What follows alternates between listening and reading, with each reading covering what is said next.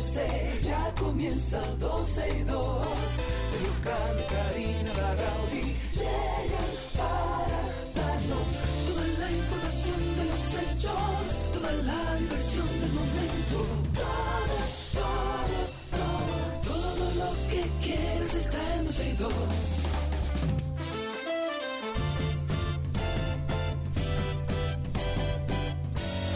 El reloj ya marcado las 12, ya comienza 12 y 2. Sergio Carlos y Karina Larrauri llegan para darnos toda la información de los hechos, toda la diversión del momento.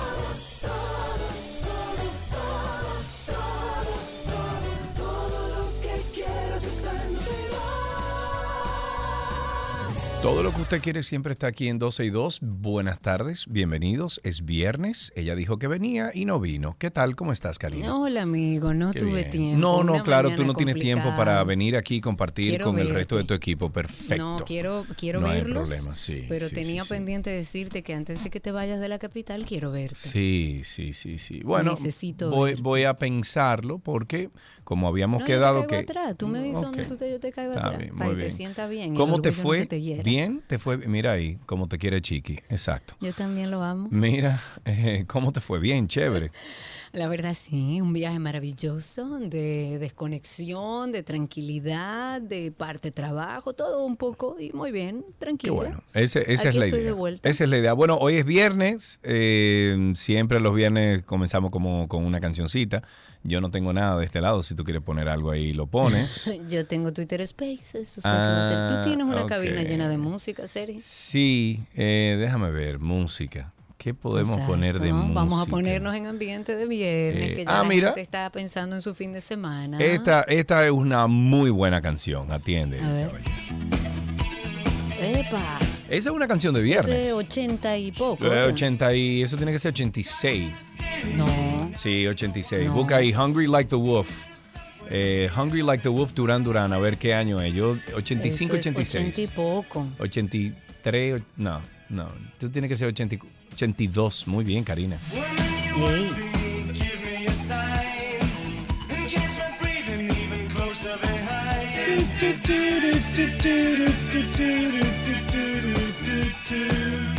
Esa es una buena canción de viernes. Eh, puede funcionar para, el, para todo el fin de semana, incluso porque Duran Duran no pasa de moda jamás. Nunca, En la jamás. vida. Esos son no. clásicos de toda la vida. Sí, este también puede ser una canción de viernes y de fin de semana.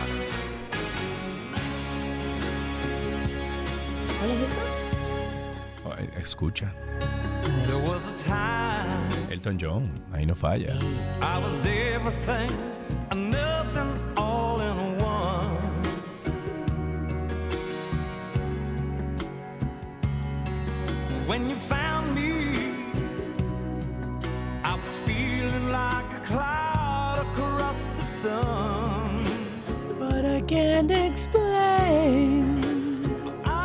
Déjame, déjame escuchar el, el corito y ya, ok. Ok, Bien. ok, no, está bien, es viernes. How you light up every second of the day.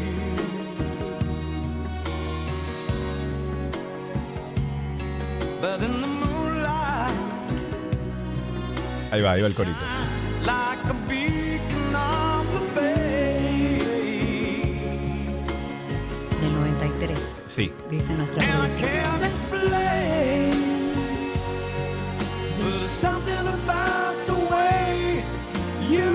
Pero yo creo que está como muy melancólica, muy suave, como que tú quieres un fin de semana que... Mm, Ok, ¿qué tal esta última entonces? Ey, bien. Ese otro de fin de semana. Algo. Ey.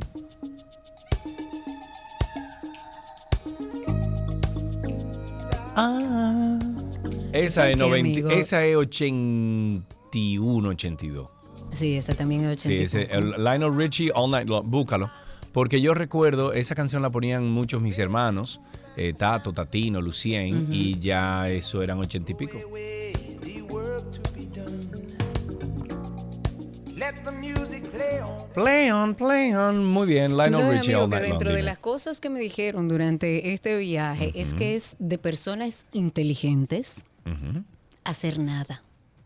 Ah, pues tú y yo somos brillantes. No, por eso te digo, yo no, no recuerdo en qué momento de nuestra relación extensa de amistad, larga de amistad, se nos olvidó hacer nada. Bueno, lo que pasa es que las cosas han cambiado, se complica un poquito.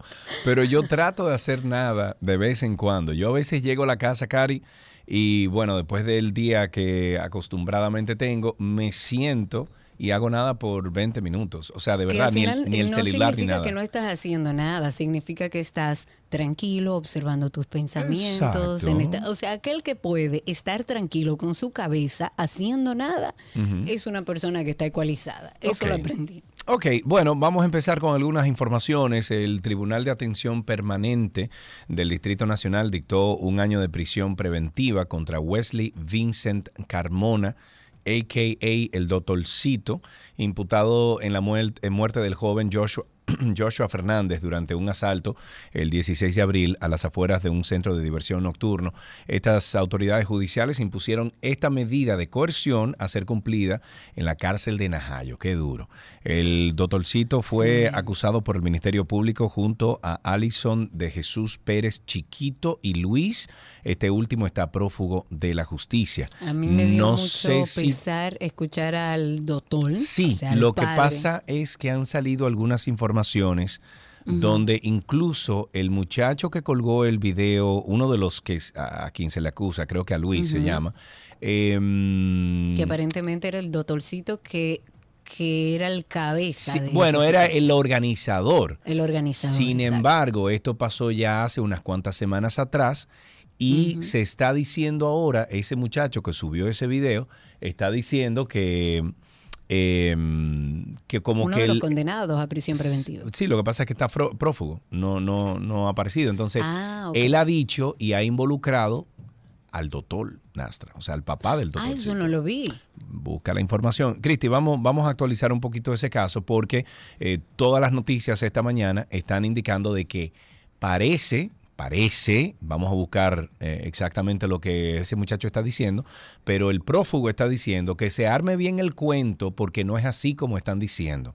Oh, Y que supuestamente ya el doctor Nastra, o sea, el papá, ¿verdad? A quien conocemos como el doctor Nastra, ya tenía conocimiento de esto y había ofrecido dinero incluso, un millón de pesos, algo así, a Chiquito para que dijera una cosa que no era. No puedes. Vam- te estoy diciendo lo que están diciendo bueno, las son las noticias esta informaciones mañana. que salen, exactamente. No, no, nosotros no podemos asegurar nada, le toca a la justicia averiguar, pero eh, me daría mucha sorpresa porque una de las cosas que entiendo me lastima, era lastimoso escuchar al padre, que en este caso es el doctor Nastra, Claro. decir que hicieron todo lo posible por ese muchacho, que trataron de salvarlo y de sacarlo de la calle y que lamentablemente no pudieron, que Sí. su familia estaba destrozada, que salga algo distinto alrededor de eso, donde se involucra al padre, entonces evidentemente la Mira, historia cambia. Te voy a cambiar, eh, te voy a actualizar un poquito aquí. Dice que el prófugo al que el Ministerio Público acusa de formar parte del asalto a varios jóvenes y de la muerte del joven Joshua Omar Fernández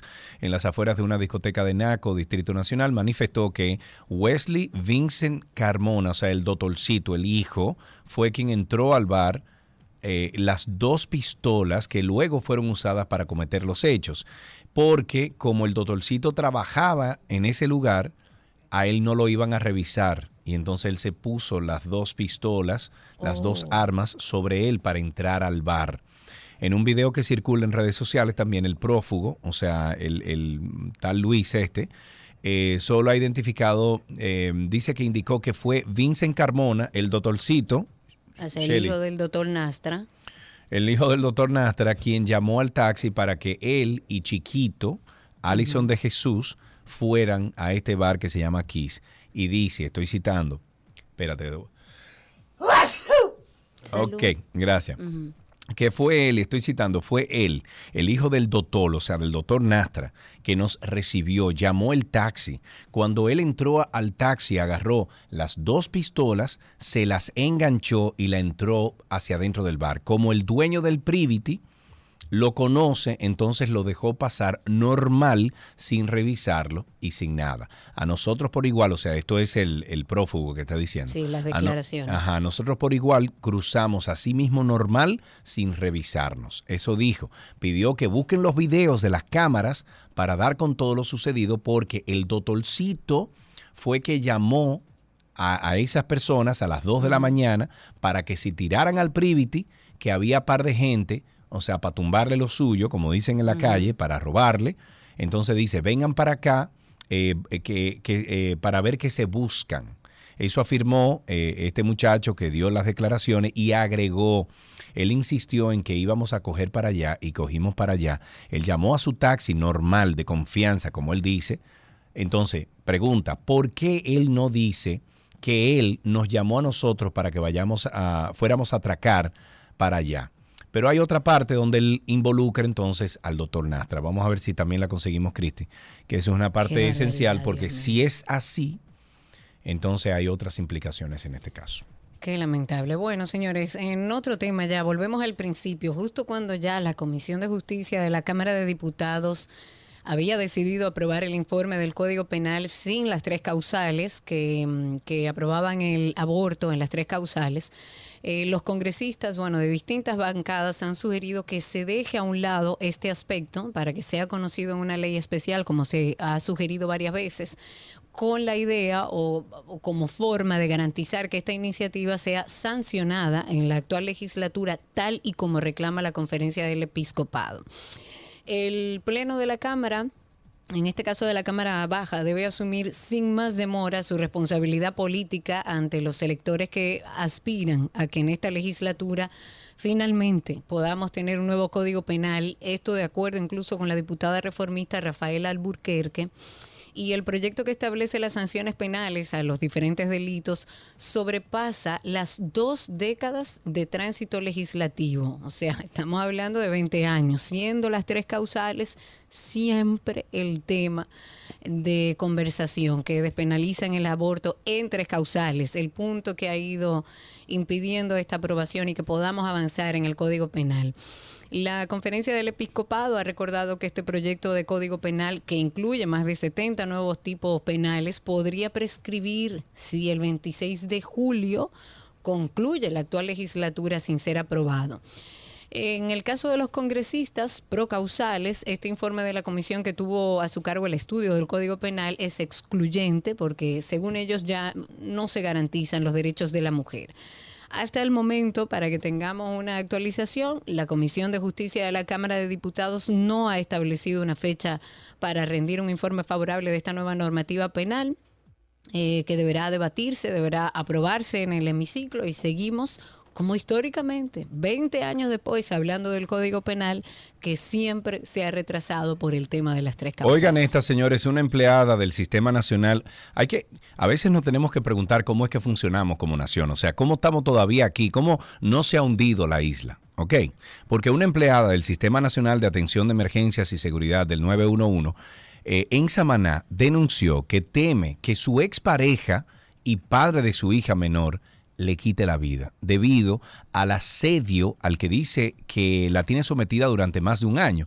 A través de un video que compartió en redes sociales, la doctora Carolina Baez dijo que Andy Hernández, mejor conocido como Popeye, le ha destruido la vida moralmente por no entender que la relación ya no funciona.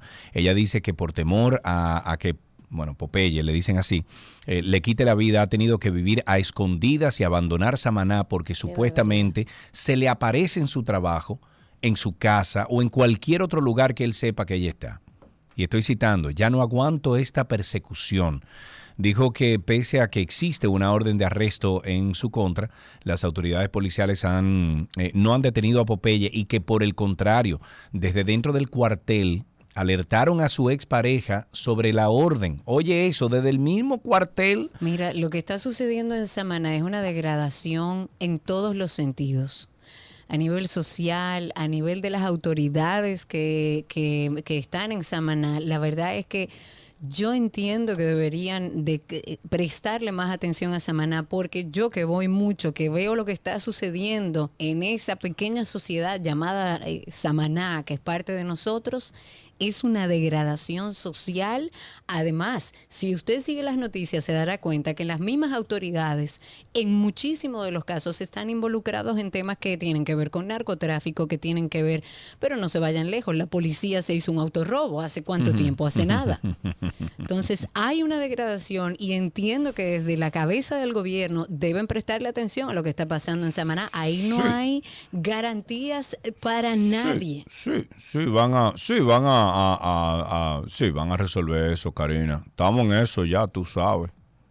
No, yo entiendo. Mira, yo te voy a decir algo porque hay que ser justo. Esperancita, vamos. está- Ay, Karina se- llegó Esperancita, Esperancita de este viaje. Vamos a ver, Esperancita, dale. No, yo creo que se está haciendo un trabajo, Sergio. Fíjate los últimos casos de violencia de género, cómo lo se ha abordado a través de la justicia. Y creo que debe se- seguir dándose un ejemplo de que no es que la víctima pone la denuncia, es que si usted es violento, la justicia está pendiente de que así es. Y si usted es violento, independientemente de que esa mujer esté en un círculo vicioso a nivel emocional y psicológico que ni siquiera puede ver la agresión a la que está siendo sometida, es como debe suceder, la justicia tiene que actuar. Pero lamentablemente todavía nos queda mucho trabajo por hacer, sobre todo porque aquí en Santo Domingo quizás tenemos respuestas más rápidas, pero en, en Samaná y en otros pueblos suceden estas cosas todos los días. Todos los días. Todos los días. Y el tema de la violencia de género cada vez o es más visible o aparenta ser más. Karina salió de último minuto ya que Alison de Jesús Pérez, alias Chiquito, asumió su participación en el hecho en el que resultó muerto el joven Joshua Omar Fernández el pasado mes de abril en un centro de diversión en el ensanche Naco del Distrito Nacional y de acuerdo con el abogado de Chiquito, que fue quien ya asume la participación, este asumió su culpabilidad y descartó a Wesley Vincent Carmona, el doctorcito, de participar en el asalto y posterior homicidio en el que perdió la vida Joshua durante la audiencia de conocimiento de medida de coerción. La audiencia en contra de los dos imputados se conoció por separado debido a que el Ministerio Público depositó expedientes diferentes, por lo que el juez Rigoberto Sena descartó unificar los casos. A mí lo que me da, Karina, es que esto va de la mano entonces Con lo que, lo se que está diciendo de que el padre Exacto. Entonces vamos a ver cómo no conseguimos más necesariamente información. está involucrado, pero puede haber Bueno. manejado o tratar de haber influenciado todo esto. Estamos hablando alegremente porque Exacto, la justicia exacto, se exacto. encargará de dar las Ojalá y que no sea así. ¿eh? Ojalá y que no sea así. Ojalá. Así. Dentro de las cosas que también tenemos que comentar, Sergio decía que íbamos a tener una entrevista interesante y sí que lo es, porque el Tribunal Superior Administrativo eh, fue apoderado de un amparo colectivo. Hay una solicitud de medida cautelar por más de 100 fiscales en contra de la aprobación del reglamento de escalafón que los pondría a esperar años para poder ser ascendidos. La instancia en contra de, mm, de la Dirección General de Carrera del Ministerio Público, la Procuraduría General, el Consejo Superior también del Ministerio Público fue presentada a través del abogado y ex procurador fiscal Cirilo de Jesús Guzmán López. Y para hablar sobre este tema lo recibimos en cabina para un poco entender también qué es todo esto e ir aprendiendo. Cirilo, bienvenido. Muchísimas gracias por estar con nosotros. Gracias, Karina, Sergio, amigos, iba a decir televidente, amigos oyentes. Bueno, casi casi te están viendo, pero no, no hoy. Cirilo, gracias por estar con nosotros. ¿Qué es? eh, vamos a amueblar un poquito la, la mente. ¿Qué es el reglamento de escalafón y qué es lo que se establece con esto? El código orgánico del Ministerio Público establece que cada dirección de, dentro del Ministerio Público debe establecer reglamentos para aplicación de su función propiamente dicho. Y en este caso, la Dirección General de Carrera del Ministerio Público trata de establecer un reglamento de, de escalafón para que los fiscales, eh, o sea, para establecer el método por el cual los fiscales van, van a ser ascendidos. Entonces, el detalle es que nadie se opone a que se, se, se apruebe este reglamento porque básicamente se necesita. Pero ¿qué sucede? Que dentro de este reglamento hay algunas trabas para un ministerio público que ya tiene, hay fiscales que tienen 20 años. Sí. Entonces tú no le puedes decir a gente que tienen 20 años, ahora ¿Qué tiene que esperar ahora el tienes que proceso esperar nuevo? 10 años más para que Claro. te puedan ascender. Ya. Tienes que tener una maestría, tienes que tener un doctorado. Y, y, ojo, la mayoría de los fiscales sí tienen maestría, sí están preparados y pasarían el concurso de oposición eh, perfectamente, porque de lo que se va a hablar en, en un examen de oposición es de lo que ellos viven diariamente, es decir, Exacto. tienen experiencia. Entonces, todas estas trabas hacen que la vida de la carrera del Ministerio Público sea insostenible y entonces por eso el Ministerio Público tiene un malestar y a pesar de que son 102 fiscales que están accionando, hay más ministerios públicos de los 600 y pico que, que hay en el- en el- a nivel nacional, pero no todos quieren participar porque algunos dicen que por razones obvias, atendibles, Claro, no quieren claro. pelear contra su propia casa. Claro. Y entonces, ¿qué es lo que proponen ustedes para solucionar esta situación? ¿Cómo tú entiendes? Porque tú dices, el reglamento es necesario y coincidimos en eso. ¿Cómo se puede solucionar esta situación? Aprobando un reglamento que no sea abusivo, porque Karina, si a ti te van a ascender de locutora 1 a locutora 2 y te dicen, no, pero ahora tienes que esperar 10 años, Sí, y no. no solamente Pero ya 10 yo años, Después, 10. después de 15, 20 años. o sea, claro. y, y además, como dice la Constitución, la ley opera para el porvenir, no retroactivamente, No entonces no, te la pueden aplicar a ti, que se la apliquen al nuevo fiscal que venga, a los nuevos Claro, fiscales, claro. entonces, pero los que tienen, los que están, hay una deuda histórica de, de la Procuraduría hacia ellos, en el cual dentro del desenvolvimiento de su carrera, no solamente es ascenderlo, Sergio y Karina, no solamente es el sueldo. El Estado no tiene cómo pagarle a un juez, a un fiscal, a una enfermera y a ciertos servidores públicos lo que hacen a diario. Aunque no, no todo el mundo lo, lo capte igual, un fiscal expone su vida cuando va a un allanamiento. Un fiscal se Sí, claro. pasa de 7 de la mañana a 12 de la noche en una audiencia y esas horas extras no se la pagan. Entonces, al, al ser tratados así de esa manera y al ponerle trabas a que ellos puedan A su ascender, ascenso, a su crecimiento. que es, es, es una, una, una aspiración normal de todo el mundo. Todo el mundo quiere ascender, todo el mundo quiere. Pero imagínate, uno de los méritos que se propone en este reglamento es que tú hayas sido director de un departamento. Y eso es muy subjetivo. Me explico. Si Sergio y Karina están en el departamento de, de robos y la titular es Cristi, y Cristi por, por H o por R dice, déjame poner a Karina directora de, de- de algo en el departamento, pero a Sergio no. Cuando llegue el concurso de oposición para los ascensos, ya Sergio no tiene ese mérito, Karina sí. Ya. Pero es porque la, el titular del departamento, el titular del distrito, de la provincia, puso, ascendió a alguien quien o puso a alguien ahí a quien quiso. y a otra gente no, entonces ya tú pierdes ese Ya. mérito. Entonces, Claro. El, el reglamento de escalafón, no, no, estos fiscales no se oponen, pero que no sea abusivamente. Entonces, Claro. hemos interpuesto dos acciones.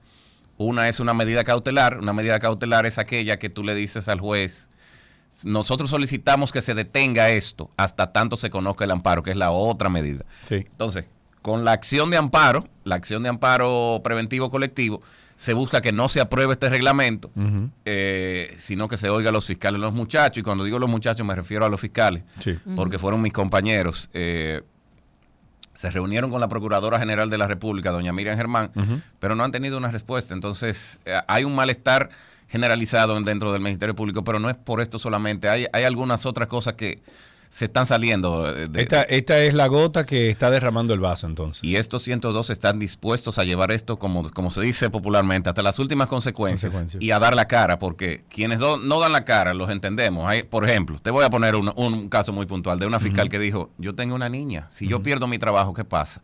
Y Claro. no debemos olvidar que la- la- el Ministerio Público está dentro de una carrera que es inamovible, Claro. pero nadie sabe, no sabemos. Ok. Entonces, Ok.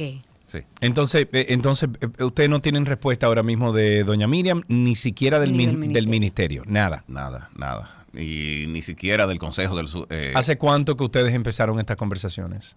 Creo que tenemos desde que se envió el email, que, que me parece que fue enero, febrero, marzo, algo así. Ok, Hace varios meses ya. ok. Pero este caso, o sea, algunas Sí. otras cosas también tienen muchísimo tiempo. Y ¿Qué es lo que tú acabas de mencionar? Que no solamente es este caso, sino que hay espinitas Sí. que han venido, vamos a decir que pullando desde hace tiempo, pero esta ya es como, espérate un momentico. O sea, vamos, vamos a arreglar las cosas. Entonces, la, la dirección de carrera del Ministerio Público debería tomar en consideración el tiempo de las personas que no vuelve.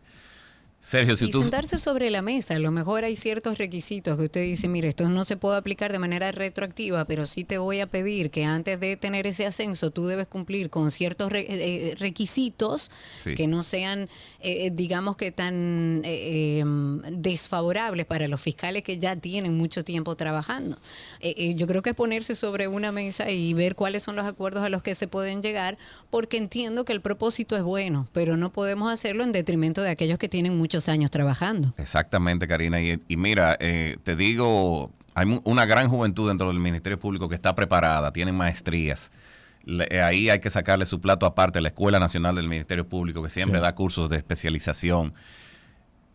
Un fiscal, yo no te, no te voy a decir, pero ¿cómo tú le exiges a un fiscal que haga un doctorado si primero tendría que salir del país, costearlo por, Claro. por su propio dinero? O sea, si tú me dijeras que la, la Procuraduría me va a, pro- a pagar un doctorado, yo te digo, bueno, déjame hacerlo, ok, está bien.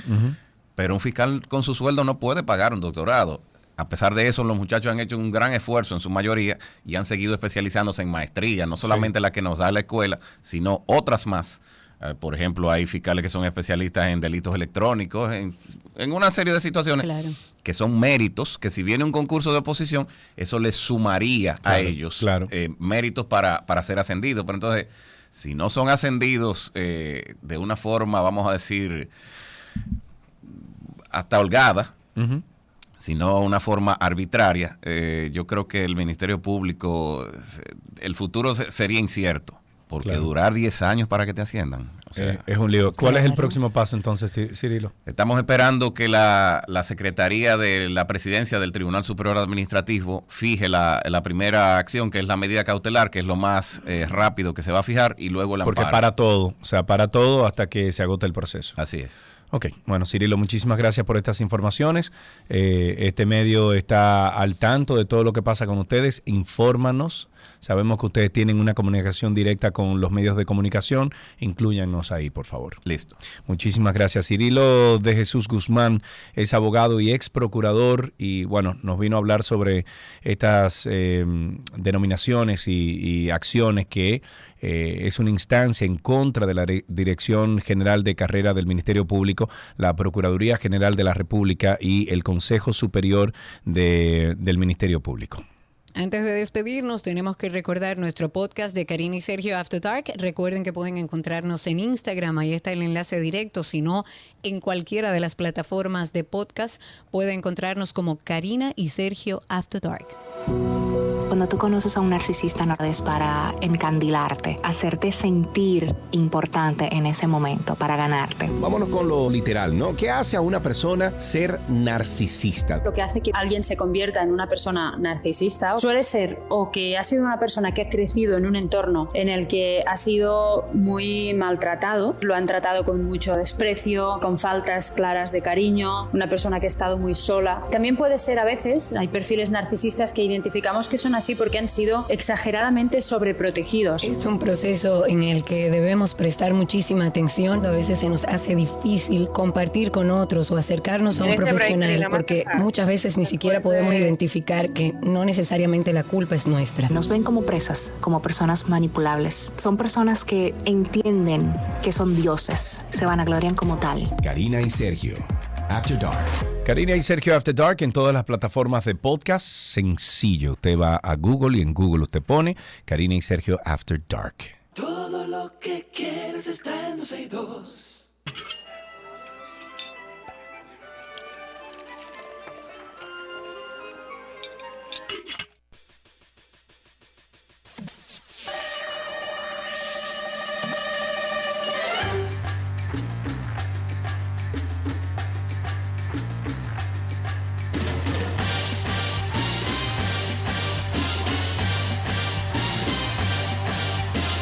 Nico, atento a mí. Vamos a cambiarle el nombre a la receta imposible a la, la receta de Nico con esa misma canción. ¿De acuerdo? Bien. No porque es imposible, porque es que le sigue sin mandar las recetas. No, no, ya, yo, ya. Yo voy a empezar este segmento de la receta preguntándole ¿Quién a es que Nico, ¿y tiene el es teléfono? eso? ¿Quién es que No, tiene el fui yo. teléfono? Ah, ok. Ah, fui yo, Perfecto. fui yo. Ok. Estoy en Mira, fui yo. ¿Cómo estás durmiendo? Pero ¿por qué? ¿Por qué Fuera esa del aire, maldad? para No los que están en. Spaces, ya lo saben. Nico me dijo, no quiero hablar de ese tema. ¿Pero por qué? ¿Porque está todo bien y tú no quieres espantarlo o porque sigue todo mal? No quiero, es más, tengo que buscar algo con madera ahora para tocar. No quiero, no quiero, no quiero que se altere la, la realidad La armonía, actual. Sí. mis horas de sueño. No Mira, hablemos hoy- de eso. Hoy le iba a hacer el comentario a Pablo, le dije, "Me- déjame quedarme callado la boca. No Nicolás, no digas oiga". nada. Ignora esto, haz de cuenta que está bien, que esto es normal y que va a ser siempre así. Ya. Pues me alegro mucho que estés durmiendo, Nico. No hablemos más de ese tema. No vaya a ser cosa. Vamos a hacer esta última receta de la semana con el ingrediente de quinoa. ¿Qué preparamos hoy, Nico?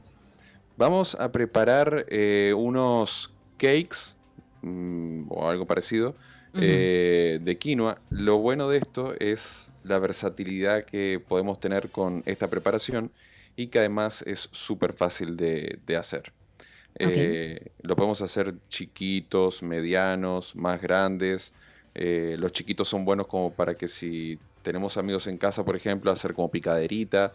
Más grandes ya sería como para nosotros simplificar un poco el proceso y, y- y como es para nosotros, pues nada, co- comer eh, algo un poquito más grandecito. Eh, o sea que ahí ya queda a la creatividad de- y a la necesidad de cada uno.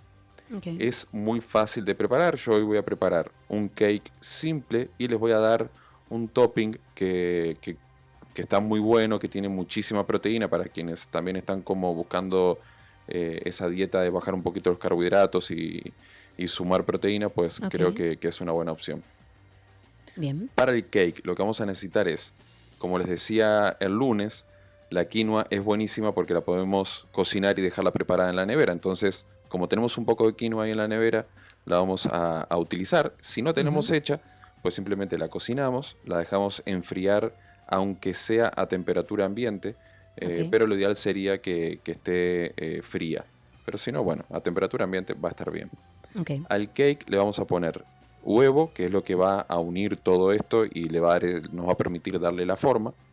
Y yo en este caso solamente le voy a poner puerro fino. Pero le pueden poner lo que quieran. Pueden ponerle vegetales asados, vegetales frescos también, si les gusta así crudos. Eh, le pueden poner, en este caso yo voy a hacer una ensaladita de huevo y tuna para ponerla arriba, pero le pueden poner la tuna dentro del cake también. Eh, infinidad, le pueden poner jamón picadito, lo que, lo que quieran que tengan ahí en la su nevera. creatividad a volar. Sí, sí, sí, así mismo. Para la preparación del cake, muy fácil. Vamos a tomar la quinoa eh, ya cocinada, la vamos a poner en un bowl, vamos a agregarle eh, huevo y la vamos a mezclar. Vamos agregándole de a poco el huevo, o sea, de a un huevo, vamos a decir, porque la idea es que quede una mm, algo bien compacto y no tan líquido. Si queda líquido, no, no es que va a quedar mal tampoco, pero va a quedar como si fuese un omelette y queremos que quede más como un cake, que sea más quinoa que huevo, vamos a decir. Entonces, vamos a ir trabajándolo ahí de, de a poquito. Ya cuando tengamos, cuando, cuando tengamos esa eh, textura eh, que, que queremos, que es eh, bastante espesa, vamos a decir, agregamos el puerro fino picadito, un toquecito de sal. Si la quinoa la habíamos cocinado con sal, igual hay que agregarle un poquitito, porque le estamos agregando huevo, eh, por lo tanto hay que ajustar un poquitito. Pimienta, si nos gusta, pueden agregarle algún picante también, como sriracha, por ejemplo, le va a ir buenísimo alguna hierba también, además del puerro fino. Mezclamos bien y lo que vamos a hacer es, tenemos básicamente tres opciones.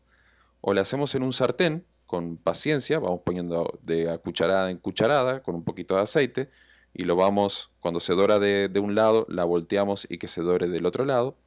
O la podemos hacer en el horno o en el air fryer también Ok. que va a quedar súper bien. Si la vamos a hacer en el horno o en el air fryer, lo que hacemos es que en la bandejita donde la vamos a colocar, le vamos a poner papel encerado para que luego se pueda eh, despegar fácilmente o asegurarnos de que no se vaya a pegar en, en la bandeja. Lo mismo, cuando se dora eh, en la parte de abajo, la volteamos y que se dore entonces del otro lado.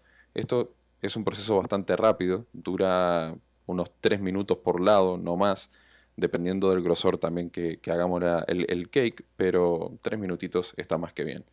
Lo que vamos haciendo es que los vamos colocando eh, en un papel absorbente eh, para que, para que absorba el excedente de, de aceite que pueda tener y lo vamos dejando ahí reservado. Para la ensaladita de atún y huevo, lo que vamos a hacer es, vamos a utilizar atún enlatado. A mí personalmente, eh, no sé por qué, esto creo que es un poco de maña mía.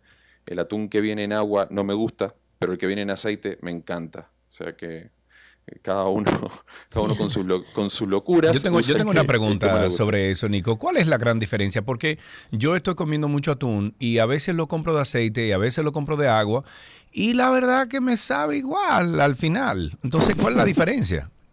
Te estoy diciendo, es más locura mía que otra cosa. Pero el aceite, la verdad, que a mí, por lo menos, como eh, normalmente viene en aceite de oliva, pues tiene un sabor bien, bien rico y me, gusta más por eso. Pero el producto es exactamente el mismo. O sea, el atún es el mismo, la cantidad de sal que tiene es la misma.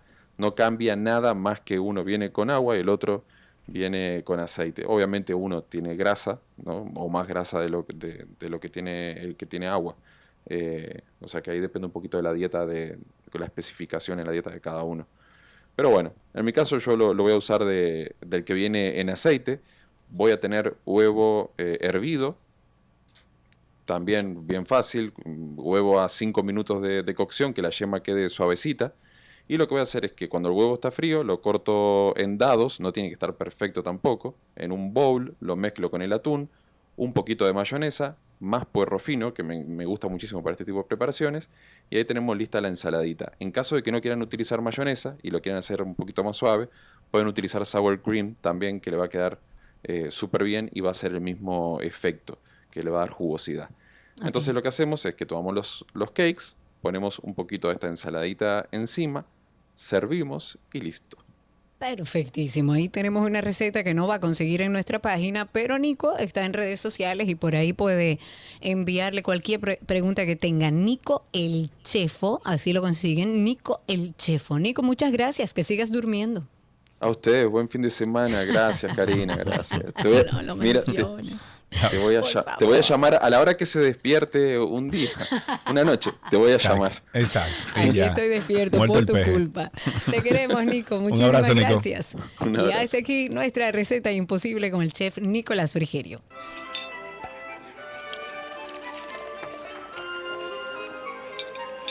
Todo lo que quieres está en 262.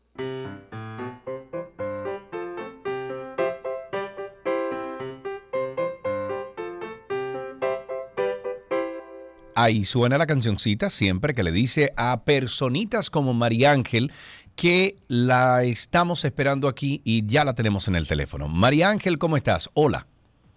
Bien, Ay, qué bueno, María Ángel. ¿Cuántos años tú tienes? ¿Qué edad tú tienes, María Ángel? seis, Seis años. Muy bien. ¿Y fuiste al colegio esta mañana?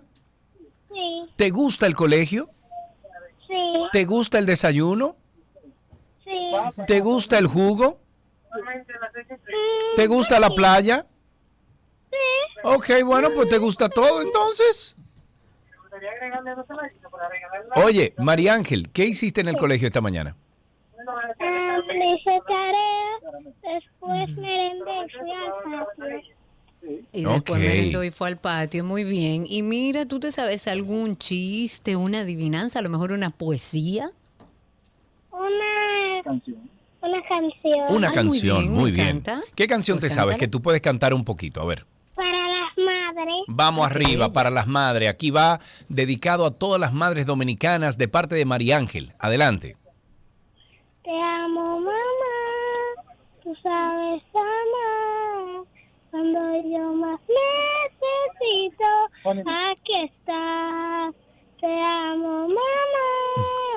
Celebro que estás aquí a mi lado, enseñándome a amar. Bravo, bravo, bravo, bravo, bravo. Qué lindo tú cantas. ¿Tú quieres ser cantante cuando tú crezcas? Sí, Ah, muy bien. Tú ves, Karina, hay talento desde jovencita porque cantar así de lindo. Mira qué bien, María Ángel, felicidades. Cantas como un angelito. Que la pases muy bien. eh, bueno, no es este fin de semana, es el otro, el fin de semana de las madres, ¿verdad? Bueno, pero mientras tanto, muchísimas gracias por, por llamar, María Ángel. Un beso y un abrazo para ti. Y hasta aquí, ¿qué aprendiste hoy?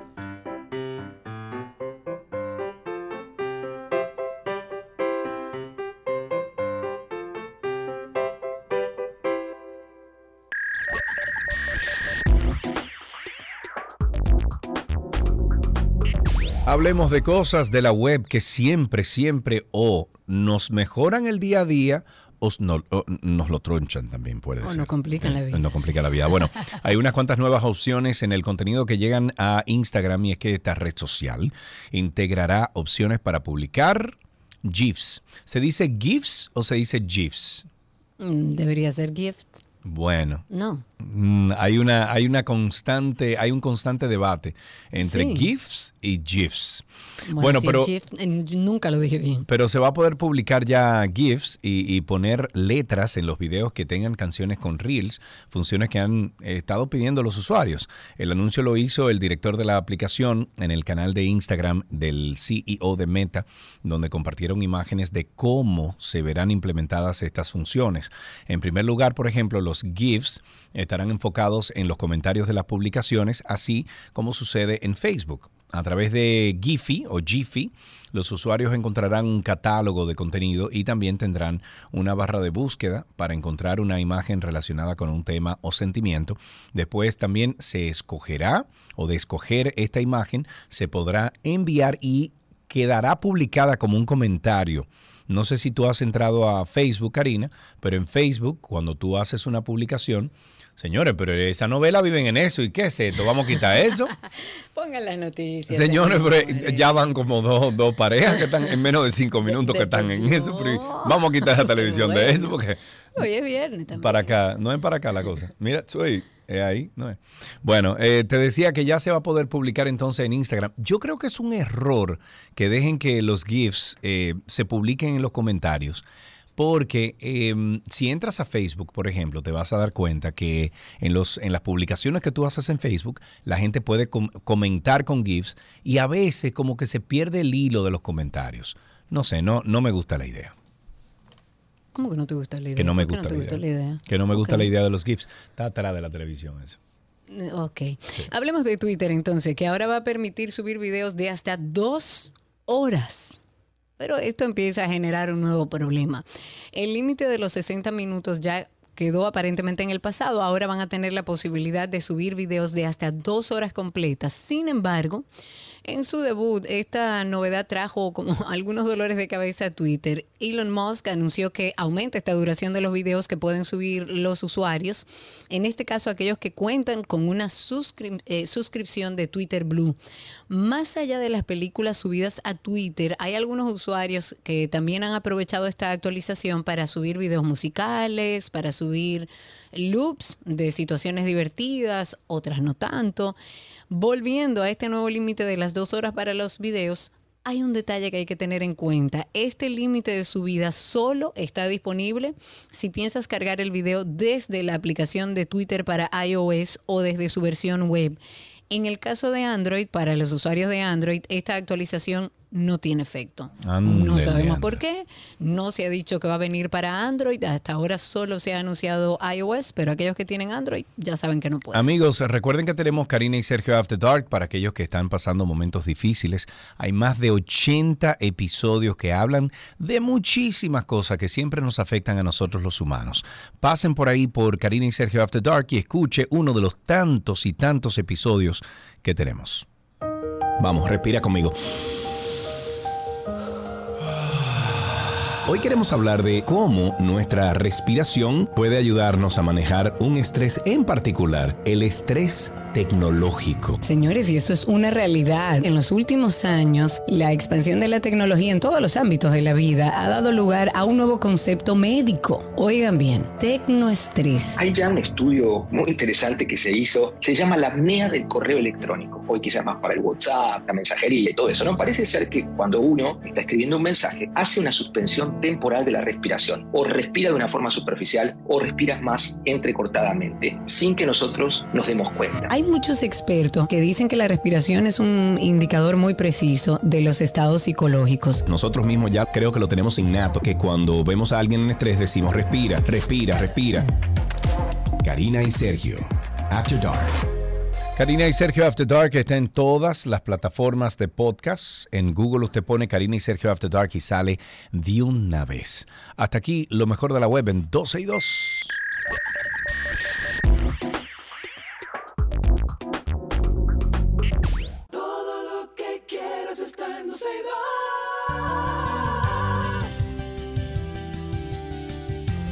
Esta es una conversación interesante. Invitamos aquí a Miriam Batista, es directora ejecutiva de la feria Constru Expo y junto a ella conoceremos los detalles sobre esta feria Constru Expo. Hola Miriam, bienvenida, ¿cómo estás? Hola, muy buenas tardes Sergio, buenas tardes a todos los demás que están en cabina y por supuesto a los que nos están escuchando. Claro, y a Karina, que no está en cabina, pero está en cabina. Pero estoy Exacto. aquí. Virtual, la presencia, la presencia virtual. Claro, Ya, Claro. ya es un hecho, ya es un hecho. 100%. Háblanos un poquito eh, de Constru Expo. Sé que tienen muchos años ya haciendo Constru Expo. Sí, estamos celebrando nuestro 33 aniversario en esta Wow. ocasión. Ah, yo pensaba que eran como mío. 15 o 20. Un poquitito más.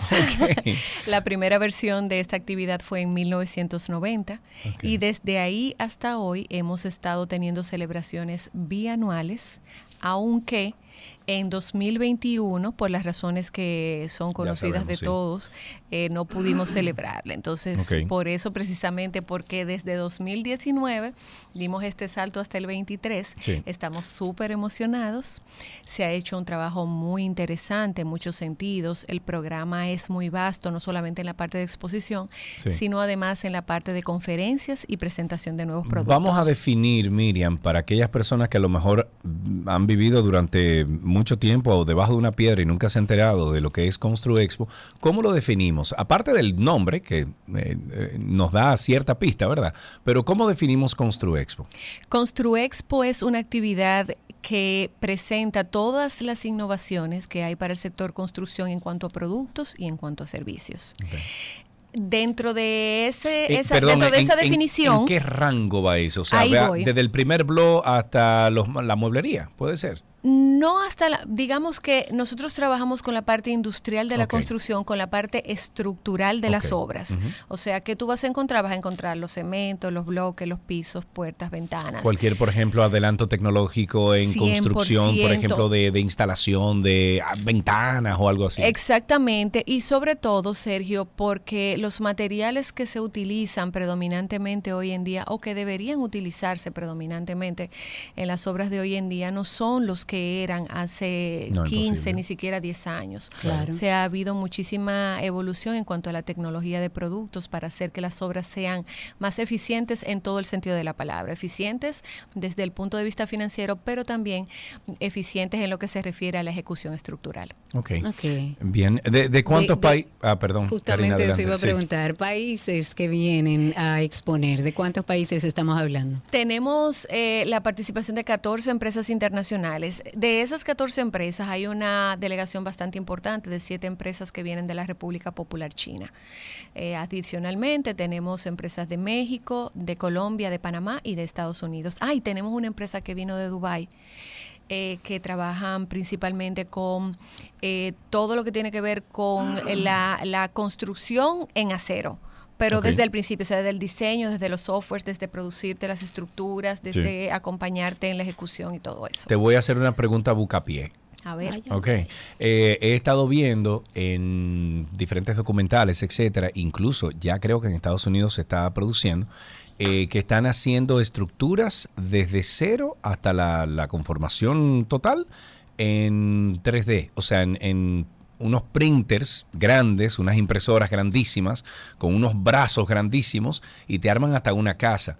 ¿Hay algún tipo de tecnología similar que se está aplicando aquí en República Dominicana de esa forma o todavía no? No, Sergio, no, para todavía.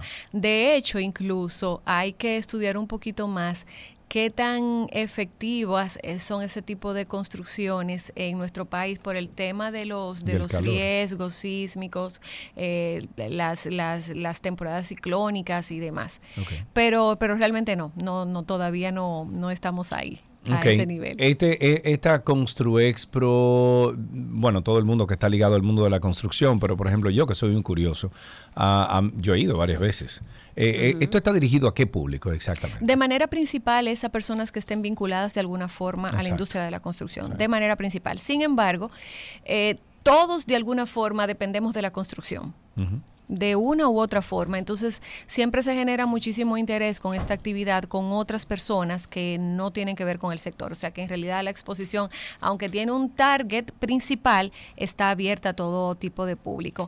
Aquí quiero permitirle, pedirles, perdón, que me permitan eh, conversar o mencionar lo que es la agenda de conferencias que Sí, estamos desarrollando. Eso te iba a preguntar ahora mismo. La feria en sí, que no hemos mencionado eso, va a estar abierta al público desde hoy hasta el domingo, o sea, viernes, sábado y domingo en el centro de convenciones del Hotel Dominican Fiesta en horario de 10 de la mañana a Sí. 9 de la noche. Pero adicionalmente a lo que es la parte ferial, la parte de exposición empresarial, hoy viernes y mañana sábado vamos a estar desarrollando un amplio programa de conferencias. Habíamos trabajado primero con un salón, luego tuvimos que habilitar un segundo salón. Ah, pero bien. Y todas estas actividades, gracias al apoyo que hemos recibido de patrocinadores y de las propias empresas expositoras, son actividades libres de costo para los interesados. Ok, ¿qué, qué tipo de, de charlas o, o de seminarios dentro de la feria se pueden eh, mencionar para si alguien está interesado y dice, ah, mira, yo voy a ir a eso? Ok, por ejemplo, te puedo mencionar para lo que resta del día de hoy, tenemos eh, soluciones innovadoras de ingeniería, diseño y arquitectura. Tenemos también eh, unas actividades bastante interesantes de protección contra caídas en obras de construcción y además otra actividad, otra conferencia sobre lo que tiene que ver con la señalización en obra, que es algo precisamente que está muy vinculado al tema de la, de la seguridad. Igualmente vamos a tener ya el día de mañana otro tipo de charlas, principalmente de ejecución de obras eh, con estructuras de acero, también las nuevas tendencias, muy importante, nuevas tendencias para financiar tus proyectos. Se ha creado a través de una empresa un pool, digamos, de inversionistas que están en la disponibilidad de financiar proyectos de construcción una persona que tenga un proyecto, obviamente esto viene con ciertos estudios, con una serie de documentación que hay que presentarle a, a- Sí. a esa empresa para que a la vez lo trate con los inversionistas.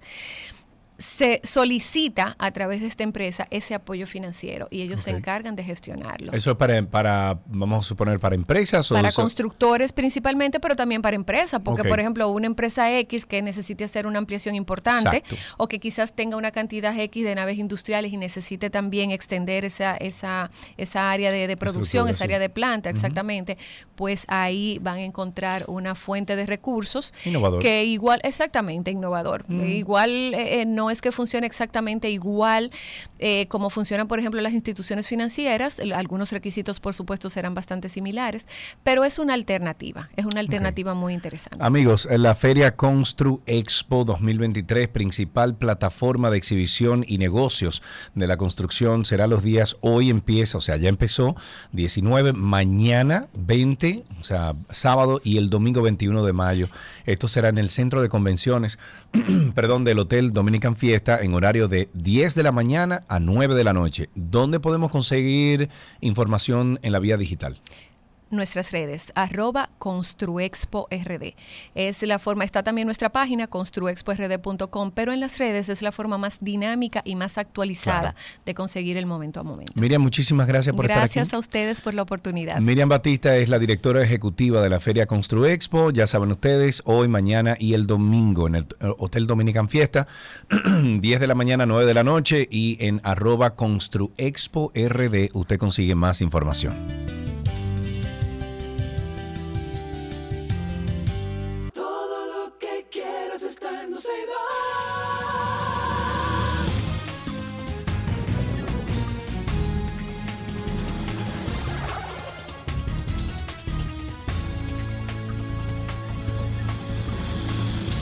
Entramos en cines, fin de semana. Vamos a hablar de lo que podemos encontrar en las diferentes plataformas digitales y unas cuantas cosas nuevas ahí. Y eso lo hacemos de la mano de la única, de la one and only, de la, u- ¿cómo sería? De la, de la que sabe, de una la de nosotras. y sola.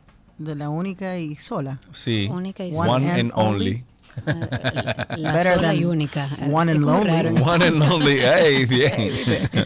bueno, ella es Alina Rodríguez, está aquí con nosotros. Ella pertenece al fantástico equipo de radio Reset Radio de 6 a 7 de la noche a través de la X102.1 y en redes sociales ella es Ann Nina con doble N.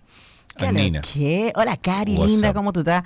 Em, sí, porque ya, te extraño muchísimo. Ya le pude dar un beso y un abrazo a Sergio. Le dije que estaba un poco flaco, pero él dice que él está en su peso, pero whatever. 185 libras. Yo no Yo, tengo desde, No vamos a discutir, desde mis verdad, 21 perfecto. años, yo peso 185 libras. Bueno, pues entonces tiene más músculo y se ve como más esbelto. Míralo ahí, no sé, mira, no estoy, no se mira, diga. ahí, ahí. Que después no lo Toda la mañana ahí, empuja. Sí, entonces lo grande es que hay unos muchachos allá que cuando hacemos ejercicio me dicen, pero métale peso. a eso". Ah, ah, no, Así son dos bien. hernias discales ya. Ah, no. no, no. quiero más. Con esas no podemos. Ya está bueno. Yo debo tener como siete. Bueno, Y, bueno, ya no más. Vamos, no vamos a ver qué pasa. Sí, repetición y buena, buena, buena postura. Y ya, es punto. todo. Gracias. Miren, eh, chicos, em, vamos a hablar de, de un par de cosas interesantes. No sé si supieron que Harrison Ford se retira de la acta. Mira cómo se Leí algo sobre eso. Yo lo hubiese hecho antes si fuera Harrison Ford. Eh, sí, porque la verdad es que él, él, da, él Ya se ve, bueno, él no que se ve viejo. bueno. Y la verdad es que hay mucha gente que se está quejando del hecho de que Hollywood se está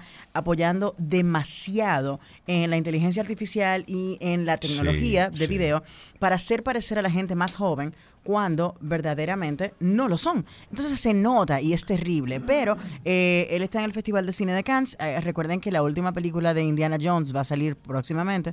Em, y él eh, eh, tuvo una ovación de pie cuando en el Festival de Cine de Cannes le otorgaron el premio del Lifetime Achievement Award eh, por su carrera. O sea, un Sí. premio al mérito, una carrera extensa, una carrera bastante exitosa, bien ojo, lucrativa. ¿eh? ojo, y que la empezó tarde. Sí, tardísimo. Harrison Sí, Ford empezó sí. después de los 40 a actuar. Es correcto. Él era carpintero. Yes, era carpintero, entonces le llegó la oportunidad de trabajar en la franquicia de Star Wars y bueno, ya Han Solo ha sido eh, el artífice de la carrera Claro. de Harrison Ford. Pero que él empezó a los 41, Sí, sí, una cosa súper así, tarde. 38, 40, Él era carpintero. Sí, Él era sí, sí, sí. carpintero, sí. Wow. Ya, ya tiene 80 años, o sea, ya, ya, 40 Ya, años en el ya. cine, Dios. luego de haber Ya. empezado tu carrera a los 40, como Sí, ya.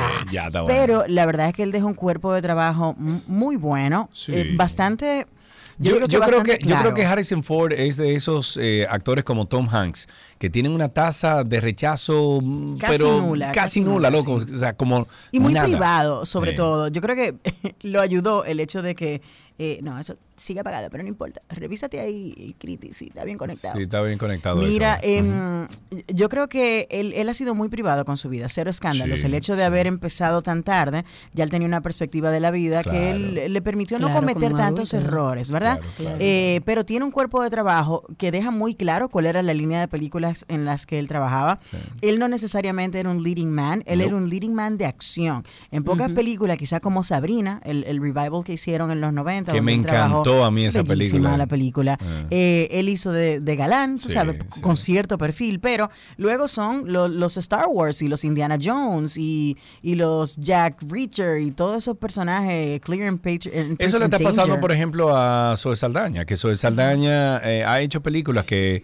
donde ellas no, no son de acción, no son de ciencia ficción, etcétera, y eh, la gente como que eh, Claro, porque de alguna manera, sin quererlo, se encasillan. Y no es que sea malo, Y es se gana que son, tanto cuarto es que cuando son te buenos en lo que hacen y, y- y llaman la atención y son son bien recibidos en ese mercado. Pero nada, de- le dice adiós a una carrera impresionante. ¿Él se va a despedir con alguna película en especial? Bueno, India- Indiana, Jones. con eso eh, cierra. La Claro. última Indiana Jones, que ya fue presentada en Cannes. La crítica está diciendo que es entretenida, un poco vacía, pero ya veremos lo que sucede, porque la última fue muy mala. Ok, muy bien. Em, Sí, pero Steven. Spielberg estuvo complacido cuando vio el resultado de ver la primera Indiana Jones, que no fue dirigida por él. O sea que vamos a ver qué pasa en la taquilla cuando finalmente se estrene eh, en el sentido más amplio de la palabra, ¿verdad? A todos los cines populares. Ok. Vámonos con dos noticias interesantes y bien rapidito, la franquicia de John Wick rebasó los mil millones de dólares en recaudaciones a nivel global. La No franquicia ¿eh? completa, No ok. la cuarta, la cuarta parte, sino la franquicia completa, lo que la convierte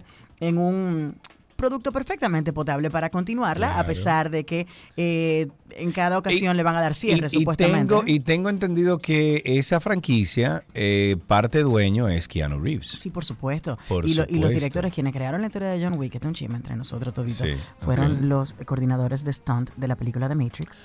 Que querían simplemente hacer una película donde se dieran patada, trompada de trayón y tiro. Mira, y le funcionó. Es que eso es. A los Steven. Seagal de, esos de esos tiempos. ¿Te acuerdas esas películas de. Steven Seagal que eran galleta, Terribles. trompa? Gracias a Dios por Keanu Reeves, que llegó a rescatar el género de acción en los 90 con Speed Sí, y sí. luego de Matrix y demás, pero era terrible. O sea que no solamente Keanu Reeves va a poder donar mucho del dinero que él eh, todavía está haciendo de Matrix, sino que también está haciendo dinero con John Wick y Exacto. Ese tigre regala muchísimo cuarto, ¿eh? Correcto. Sí. Sí. Él, él es muy aterrizado y ha Sí. tenido una, una vida en Hollywood eh, bastante, Bastante tranquila. tranquila. Y tú sabes Sí. que se ha reconocido mucho lo que él hace, porque él es muy humano, eh, pero no Sí. alardea de ello, ni mucho menos. Él simplemente existe. O sea, tú pasas por el tren en Nueva York y te montas ahí, de repente está Keanu ahí parado, Sí. esperando Sí. a pillarse su, en su parada y él es feliz. Em, pero nada, qué qué bueno por la franquicia de John Wick, lo que prácticamente garantiza una próxima entrega. Y de una franquicia pasamos a la próxima, porque se estrena este fin de semana justamente la nueva Fast and the Furious que en los previews en Estados Unidos solamente Ujú. eh, eh, amasó 7.5 millones de dólares, Ah, pero bien. lo que significa que está muy bien, se perfila para un buen fin de Yo semana. lo único que espero de esta nueva película es que le hayan bajado dos. No ¿Sabes que creo. no? O sea, que se concentren, Claro, no, que se concentren. eso es lo que ellos Mira, hacen. Espérate, porque se concentren eh, en, en los stunts, o sea, en, en lo que hacen con los vehículos de verdad. Como la primera, que fue lo que enamoró a todo el ¡Claro! mundo. Tenía ese atractivo Pero enorme. esa última loca que salió hace como dos años.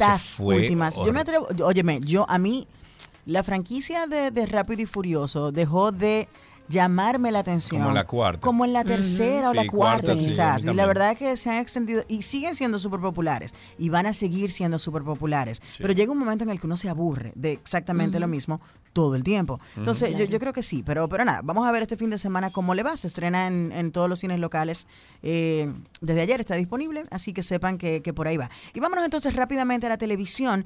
Eh, alguien llamó para preguntar sobre The Diplomat, que es una nueva serie de Netflix que se estrenó Ah, la vi. a mediados del, del mes de abril. ¿Y qué te pareció? Cari? No, no, vi, vi el, el anuncio de la serie, me llamó la atención, la guardé ahí como para curiosearla después. Bueno, la serie está bastante bien rankeada por, por la crítica especializada. Yo no he tenido la oportunidad de verla todavía porque hasta que yo no termine con Succession, yo no soy gente. Entonces, eh, pero sí, vie- viene muy bien recomendada y tenemos de regreso en, el, en, en la televisión a Kerry Russell, a quien conocimos como Felicity. Eh, Aquellas personas que no la conocieron en el Disney Channel como parte de, de Mickey Mouse Club. Sigo delatando mi edad, no importa, no importa. Eso no es Em, y, y tuvo una serie muy exitosa hace unos cuantos años llamada The Americans, pero en esta ocasión Netflix entonces eh, le da el espaldarazo a esta serie de televisión, eh, que básicamente una, una diplomática de carrera, toda su vida haciendo esto, adquiere un nuevo empleo, pero en una posición de muy alto perfil y sucede todo tipo de cosas. Pero sí, la película está muy bien valorada. Desde que tenga la oportunidad de verla, me voy a permitir dar un review interesante. No, no, no hay forma, no te voy a entender. Miren, Ah, la serie, no la película. Tienes toda la razón. No, porque hay otra serie, ojo, que se llama The Diplomat también de este año. No es de Netflix, pero es una Ah. serie em, británica, si mal no recuerdo, y es una miniserie. Son seis partes solamente, seis episodios, pero para que no se confundan, este es The Diplomat de Netflix. De Netflix. Y ya para terminar, me topé con la interesante noticia de que la gente de Hulu, si mal no recuerdo, va a estar haciendo pues una nueva, va a traer de regreso, va a revivir la serie Futurama.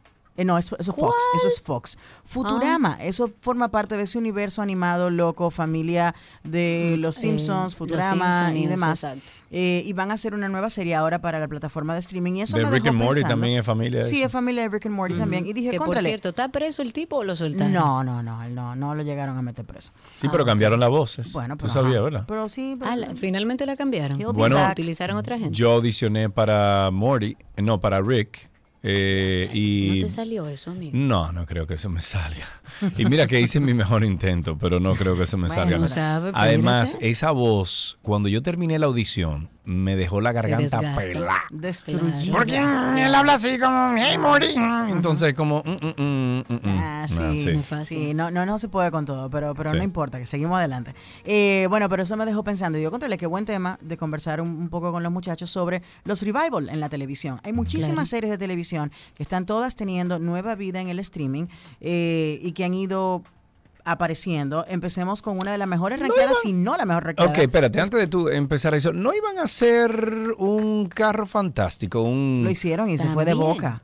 Eso es Sí, pero lo hicieron en NBC. me Sí, eso me sí. Sí, sí, sí, es verdad, es verdad, es verdad. Pero eh, eso es, no, no todas las series, a todas las series se le puede hacer un revival, claro, un pero que, sea, revamp, pero que funcione. una, cla- una secuela, pero Sí. que funcione, que esté bien escrita. Esa no le fue muy bien. No le fue muy Pero la verdad es que hay muchas series que sí les ha ido bien. Uno de los ejemplos que más sorprendente fue, sin duda alguna, el de Cobra Kai, cuando vienen desde la película y hacen una serie. Pero esa es las, óyeme, esas son las actuaciones más cheesy, Pero ese era el punto. pero es horrible. Pero es el punto. No me gusta, no. la no serie es tan cheesy como la década en la que No, se hicieron las películas. Y ese fue el encanto del show. Y déjame decirte que todavía al día de hoy, My Brother, esa serie tiene 100% de recomendación en Rotten Tomatoes. Eh, otras series que han sido exitosas y han sido buenas, eh, está, por ejemplo, la serie de El Príncipe del Rap. Es verdad que no tiene el encanto y la comedia de The Fresh Prince of Bel Air, pero la serie ya con un tono dramático, recontándonos la historia de- del personaje de, de Will en Bel Air, salió en el año 2022 y pertenece a la plataforma de Peacock, le fue muy bien. Otro revamp interesante que hicieron fue en el año 2016, ya viendo a las chicas Tanner crecidas en Fuller House, que fue de Netflix, le fue muy bien también a ese remake Dexter, New Blood, luego de haber cerrado con uno de los capítulos más terribles para cerrar una serie, como Dexter en su versión original, la gente de Showtime hace un par de años atrás se tomó el atrevimiento en el 2021 de lanzar de nuevo eh, Dexter, una- un nuevo capítulo, y está en la plataforma de Showtime, lo pueden encontrar en Paramount Plus, por ejemplo. Battlestar Galactica para los sci-fi nerds está en Peacock y la nueva versión que le hicieron eh, ya está completita. Que la última que hicieron fue en el 2004, pero sigue siendo una de las mejores series de la saga. Yes. ¿Te acuerdas cuando decían frack? y una que no fue tan popular, pero que tiene su encanto. Ey, es- miren, espérate, espérate un momentico. Battle- Battlestar Galactica es una muy buena serie. Sí, sí, sí. Muy buena Para serie. todos los amantes de la ciencia ficción. Tres temporadas, cuatro. Te digo ahora mismo. no Cuatro, cuatro, muy buena serie, Pero muy buena búsquenla, serie. claro que sí. Son Bien- cuatro, cuatro bien- temporadas. Cuatro temporadas, es bien aterrizado, eh, trata el tema de unos humanos que huyen de la Tierra, creo que es, eh, por porque vamos en el mismo camino que vamos ahora mismo, destruyendo la Tierra. y entonces, varias. Exacto. Entonces se montan en estas naves y comienzan a buscar en el universo ¿A a, ver dónde vivir? dónde vivir, porque ¿Dónde? hay un planeta que era 800 años luz, que sí o qué, que tenía las condiciones de la Tierra y ellos los estaban buscando y duraron cuatro temporadas en eso. Sergio Carlos, yo no sabía que tú eras tan fan del sci-fi. Of Para course. que usted vea. Claro. Yo Ah, dije, mira, yo- todos los días se aprende algo nuevo. Pero yo, yo dejo una película, oye, yo dejo el, cualquier película que tú quieras por una buena sci-fi. ¿Qué? Ah, pero yo no sabía. Yo soy sí, muy sí, fan del sí. género. De, Sí. de chiquitica, leyendo a, a todos esos autores de eh, Julio Verne y compañía, súper fan. Pero bueno, eh, otra que, que se popularizó este año fue The 90 Show. No a mucha gente le gustó. La serie tiene su encanto. No es la mejor, pero sí está recomendada para aquellas personas que quieren darle un poquito de continuidad a las cosas que le gustaron mucho en el pasado. Y hay muchos, muchos reboots y muchos revivals que están disponibles en todas las plataformas de streaming. Samurai Jack, ese está, mira, para chuparse los dedos. Era una serie animada sumamente popular. Le hicieron un, un remake y está en HBO Max. Y yo me atrevo a decir que del mundo de, ya para terminar, de los videojuegos, la serie de Castlevania, que la convirtieron en una serie de televisión, es impresionante. Y el remake de Voltron también, que hizo Netflix, Voltron. es Diantre, excelente. Voltron. Así Wow, que, ¿Y dónde está eso? en hablando, Netflix. ¿En La Netflix? Netflix y la de Castlevania Espérate, es espérate, muy, espérate, muy buena, Sergio. Pero Carlos. busco, ¿qué busco? Voltron, así mismo. en Voltron en Netflix, sí, Voltron. Ok, lo voy a es un buscar así. remake entonces. animado y es buenísimo. Muy bien. Bueno, pues Anina, muchísimas gracias entonces. Feliz fin de semana. ¿Qué va a hacer este fin de semana? Absolu espero que absolutamente nada. Karina estuvo mencionando que hay un estudio que dice que la gente que hace nada es inteligente. Ah, mira. Bueno, no, no es que haya un estudio, es que se estima o se, esti- se estima que la gente que tiene la capacidad de sentarse a simplemente observar sus pensamientos son gente con más pero- capacidad asertiva. Pero. Cari, basado en esa premisa, todos los hombres son unos genios porque tienen la capacidad de Muy tener bien. la caja blanca. Señores, adiós, señores. Hasta aquí, hasta aquí cine en gracias. 12 y 2. Muy bien, adiós.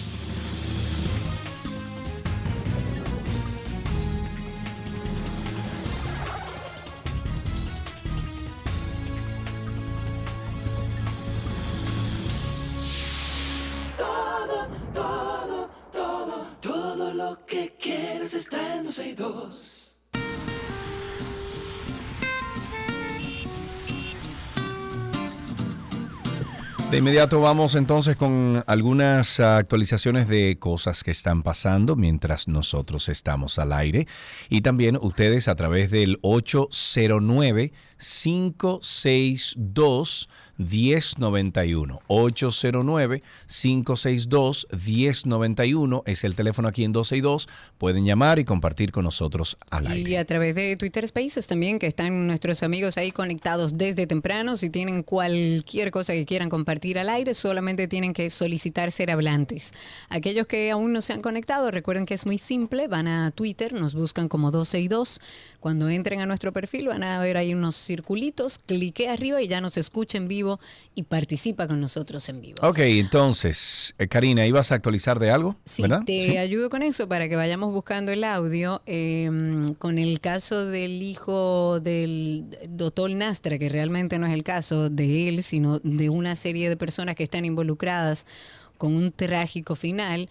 Luis, que es el prófugo por la muerte de Joshua Omar Fernández, ha asegurado que el comunicador Víctor Carmona, o sea, el doctor Nastra, tal como decía Sergio al principio, que se estaba comentando a través de redes sociales, que supuestamente Víctor Carmona, el doctor Nastra, le ofreció un millón de pesos a otra persona para que asumiera la presunta responsabilidad de su hijo, We- Wesley. Wesley Vincent o Vicent Carmona, eh, conocido como el doctorcito, que está vinculado a este caso. Ojo, hay un audio que vamos a poner ahora. Este audio no fue manipulado, solo lo recortamos por cuestión de tiempo para que se hiciera eh, más corto. Ha sido eh, un poco editado, pero vamos a escucharlo para que ustedes tengan la información que compartíamos al inicio del programa. Nosotros tiramos dos tiros. Fue cuando, nosotros- cuando uno se iba a montar en el carro y lo tiramos para arriba. No fue para abajo, fue para arriba. Es que nadie anda. de- Yo, oye, yo he tratado saco a gente normal. O yo no tengo esa conciencia de que está haciendo de que daño de que una gente, de que heridos, nada El famoso el robo a motor, pero Sí, que uno se le, le quita su, su vaina, su pertenencia y vaina. Normal. Y ya normal. Normal. Y eso lo estoy diciendo el doctor porque el doctor me está llamando. El domingo pasado él me está llamando para que yo negocie con el otro chiquito, el que iba más vueltacita. Para que él se eche la culpa. Él, el chiquito le pidió un millón de pesos a él, de mi parte. Yo le mandé el número a él. Y él Entonces- habló con él y de todo. entonces ahí es que eche la va culpa y de todo. la El hijo preocupación. tuyo te involucró en esa vuelta. El hijo tuyo, el santero, el santero, el hijo tuyo, eh.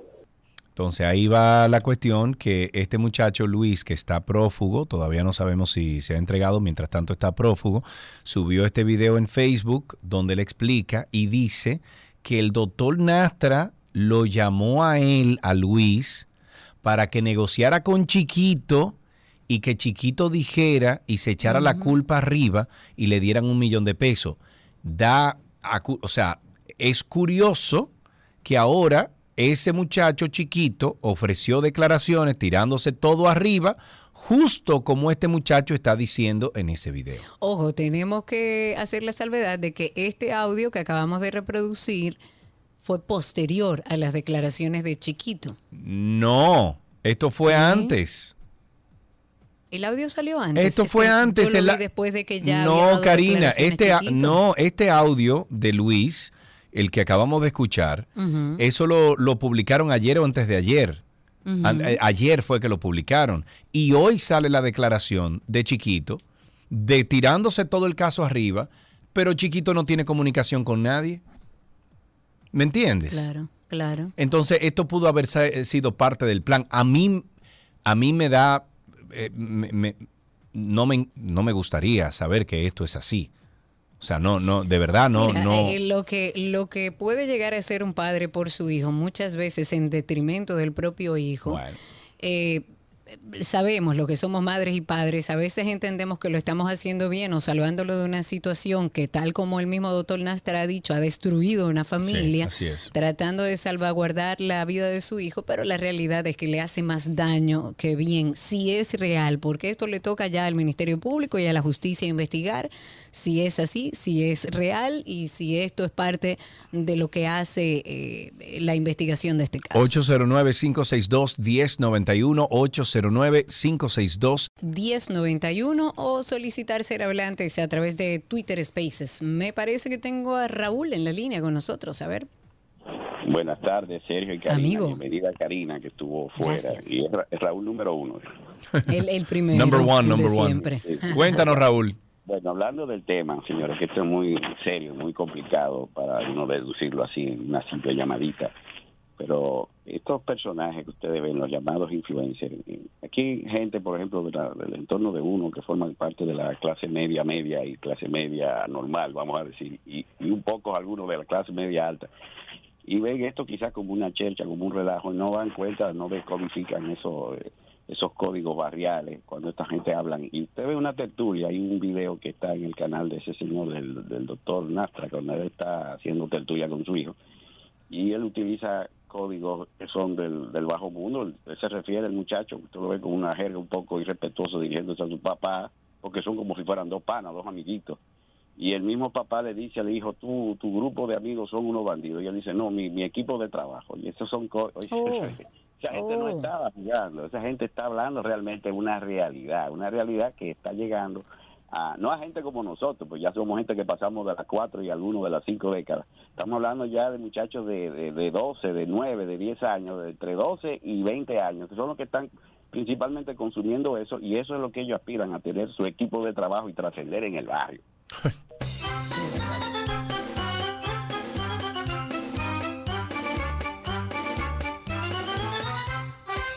Seguimos tomando al- algunas llamadas al 809-562-1091. Tenemos a Hochi en la línea. Buenas tardes, Hochi. Gracias, buenas tardes. Jochi Núñez desde Costi, siempre leal a ese gran programa. Hey, hermano. Desde Costul. Desde Costul, De cuéntenos. Costul, Costul, con orgullo. Eh, sí, yo tengo, gracias, ese, esa gran preocupación por madre y padre dominicanos, bueno, en la parte del mundo, eso ya es por la, genera, la nueva generación, pero eso no implica que a nuestros hijos le demos educación, y le demos cultura y le demos respeto, Claro. que ya se, ha, se ha perdido.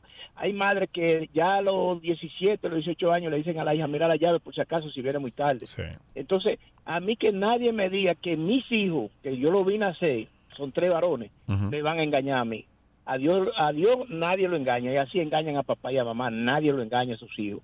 Entonces, si la madre y los padres ven las actuaciones de esos niños, en el cambio de pelar, en el cambio hasta de caminar, ¿qué pasa con mi hijo? Voy a ver en la escuela, en el, en el colegio, en el liceo, donde yo le sigo los pasos a mis hijos. Por eso tengo tres varones que me siento orgulloso de ellos.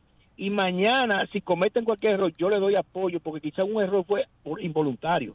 Pero hay padres, madres que son irresponsables con sus hijos, que por eso es que está pasando tantas cosas y después se ponen la mano en la cabeza. Ay, pero ¿y ahora? Pero ya tiene problema. Después que robamos, Mira, entonces pongamos el candado. Provecho Entiendo tu tardes. punto de vista, Jochi, te entiendo perfectamente y creo que sí, que hace falta eh, muchísima educación de hogar. Yo no quiero, en este caso en específico que involucra al doctor Nastra, hacer juicios y no deberíamos hacer juicios. Lo que yo he visto del doctor Nastra, por lo menos públicamente, reitero, la justicia se encargará de, de verlo, pero vi a un padre destrozado, vi a un padre que eh, que expuso, que trató de sacar a su hijo de esa, de esa vida, que incluso dijo que se lo llevaba a trabajar para poder estar pendiente de él y ver lo que hacía de manera constante. Eh, a veces uno como madre y como padre hace tanto como puede, uno da de lo que recibió y no necesariamente el doctor Nastra tiene todas las herramientas, no todos los madres y padres la tienen, no podemos culpar a los padres por acciones de personas mayores de edad que hacen.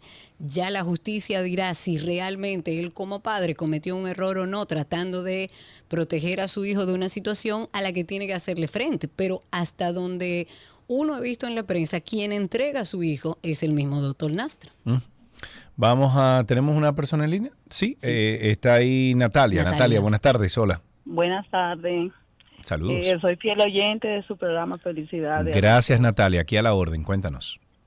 Sí, mira, la verdad que es complejo este tema de que, que involucra a la sociedad hoy. Porque los padres nos vemos un poco identificados con el doctor Natra y al mismo tiempo, obviamente, primeramente con la madre de Joshua. Pero uno ponerse en el lugar de un padre a juzgarlo cuando eh, son tantas cosas que involucran el hecho realmente es difícil. Yo uno eh, ve, escucha noticias y se pone a conversar con otros padres. De hecho, yo tengo tres hijos. Mi mi único, mi varón también. Hoy lo conversamos porque ellos dicen uno va pasando por esa etapa donde eh, quien te rodea eh, de alguna manera tú sientes esa presión de mil cosas, pero lo que entiendo es que debemos ser empáticos con esos padres que están sufriendo en este momento y darle la oportunidad de que eh, superen o pasen este momento que es tan difícil. Sí, Realmente completamente, es completamente de acuerdo. eh, una Dolorosa para ambas familias. En el mismo tenor de Karina, es difícil jugar, juzgar a un padre que está tratando de sacar lo mejor de su hijo y que pase esta situación. Yo la verdad que digo, en oración por la madre de Joshua, pero en oración también por el doctor Nastra. Para que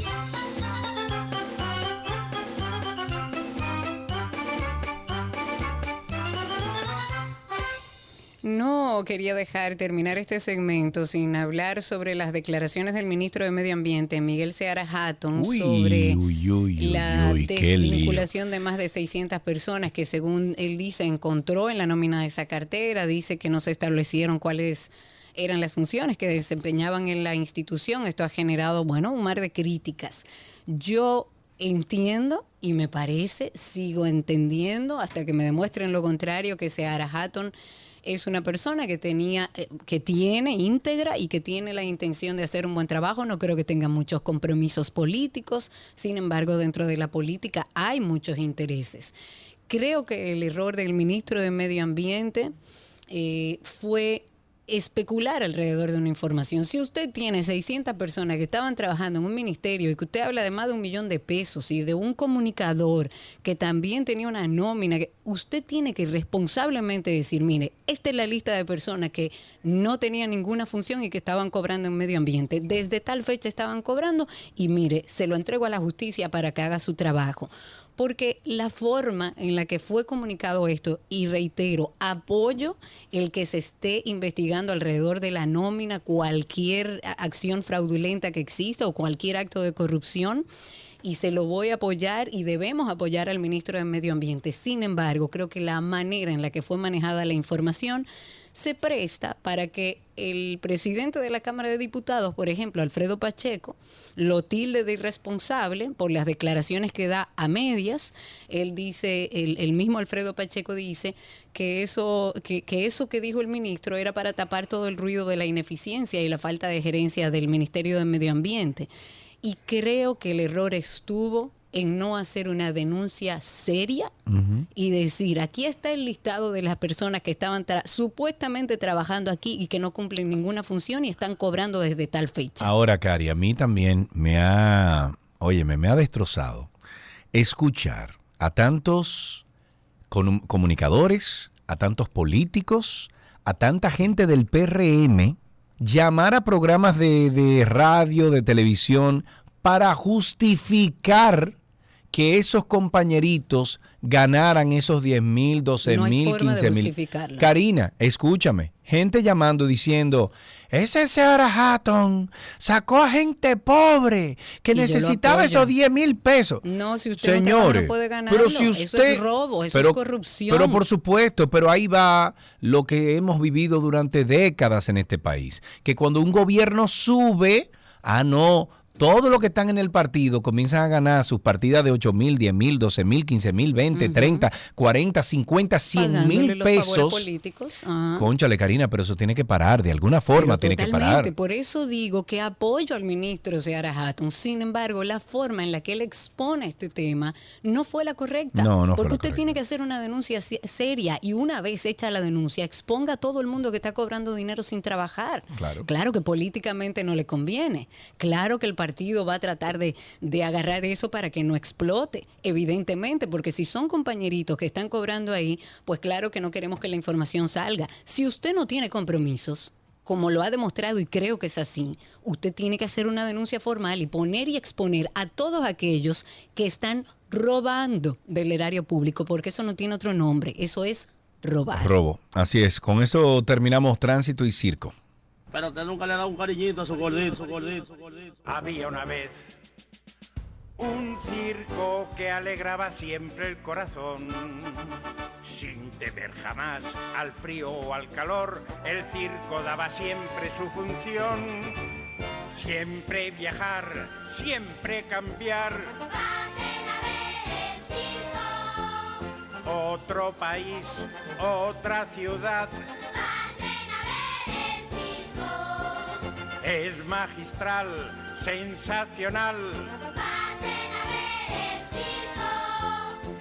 Somos felices al conseguir a un niño hacer reír.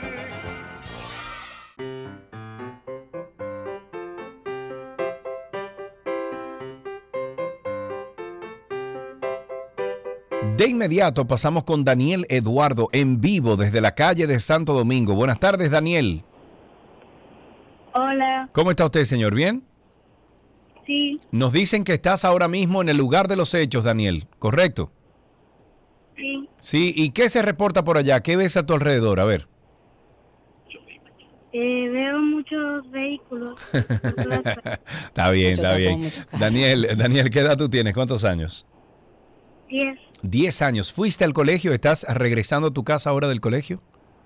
Sí. Sí. ¿Y qué hiciste esta mañana en el colegio? Bueno, hoy nosotros jugamos a las escondidas Oh, mira qué bien. ¿Qué más? y, ¿Y qué más hiciste? y también le- leímos en mi clase. Ajá. ¿Recuerdas lo que leíste? Sí, eh, se llama un libro de inglés, Wonder. Eh, Wonder. ok. buenísimo ese libro. Yo lo leí con mi hijo, pero ¿lo terminaron o están leyéndolo en grupos en el colegio? Estamos leyéndolo en grupos y ya casi estamos terminando. ¿Y te ha gustado? Sí.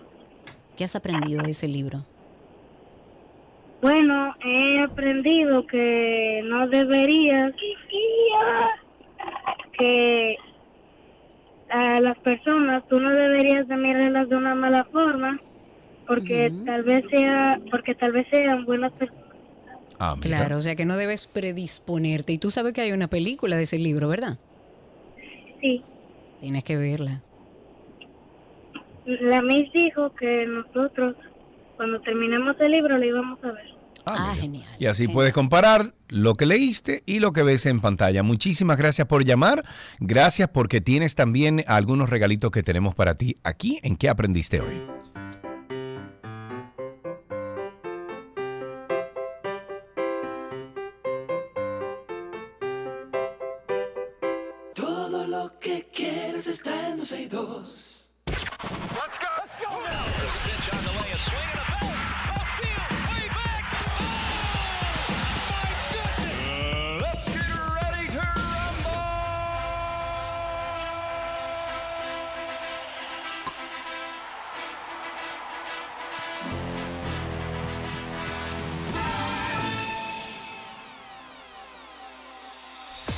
Estamos en noticias del mundo deportivo, nos vamos con béisbol. El futuro inmediato de Manny Machado se encuentra en el aire luego de que fuese confirmado que el antesalista dominicano de San Diego Padres sufrió una pequeña fractura en la muñeca izquierda, misma que lo ha mantenido fuera de acción desde el pasado 15 de mayo, cuando fue golpeado por una pelota en el partido contra Kansas City Royals.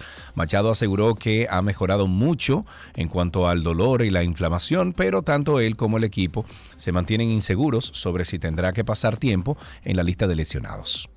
Y nos vamos a básquetbol. Jamal Murray anotó 23 de sus 37 puntos en el último cuarto, impulsando a los Denver a una remontada de 108-103 sobre los Ángeles Lakers.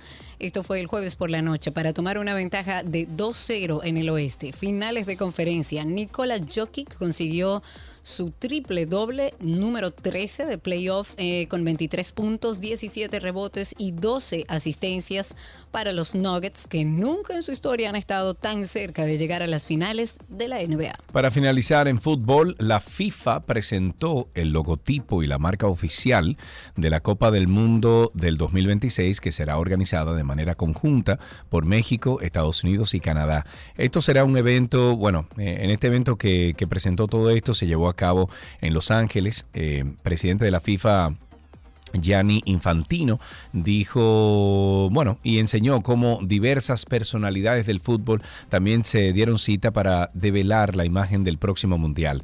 El logotipo de la Copa del Mundo 2026 reúne por primera vez la imagen del trofeo junto con el año de celebración de la competición en la que participarán 48 selecciones y de acuerdo a informaciones proporcionadas por la misma FIFA, la idea detrás de la fusión entre la Copa y el año tiene eh, bueno, y, el año tiene que ver con la posibilidad de personalizar la marca para que refleje el carácter único de cada sede. Qué bueno. Hasta aquí estas informaciones del mundo deportivo en 12 y 2. Todo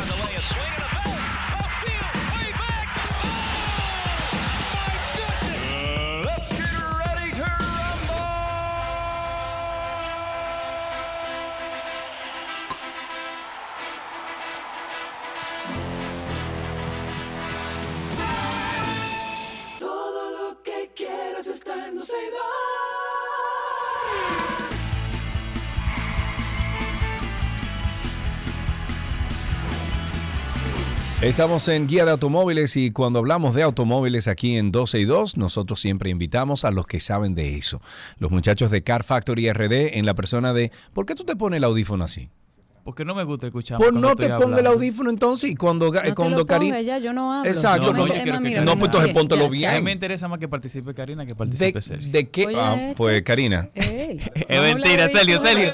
No te vayas, no te vayas. Quédate aquí, Sergio. Búscate tremendo lío.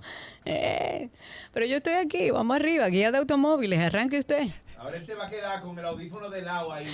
Claro, como si tuviera un radio en la mano.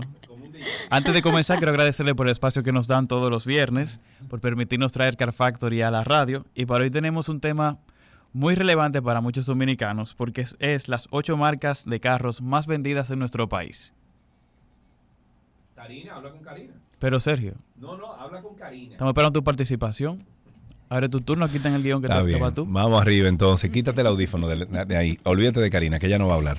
Bueno, ocho marcas más vendidas en República Dominicana. Empezamos entonces. Correcto. Hay que aclarar que toda esta información fue sacada del informe más reciente de la DGII que data del 31 de diciembre de 2021. Sí, Ok. 2021 porque todavía no se ha hecho la actualización del 2022. Ok, ok. Entonces, en el lugar número 8 está Mazda con 55.724 vehículos registrados en la DGII. O sea, eso es vendí, ¿esos son usados o nuevos? Todos. Todo lo que hay de Mazda registrado en La la, marca. DGII de la marca son 55.724 unidades. Ok, y bueno, eh, es de esperarse. Marca es una, eh, perdón, Mazda, Mazda. es una marca que se ha venido con, bueno, eh, de mucho tiempo ha sido consolidada como una de las buenas marcas que Sí. llegan aquí al, país al país, pero con sus modelos nuevos de hace cinco años para acá, más o menos, cinco o seis años para acá, que han cambiado los modelos de SUV y todo. Sí. Y hoy en día los Mazdas, hay un Mazda ahí grande, no sé cuál es la denominación. CX-9.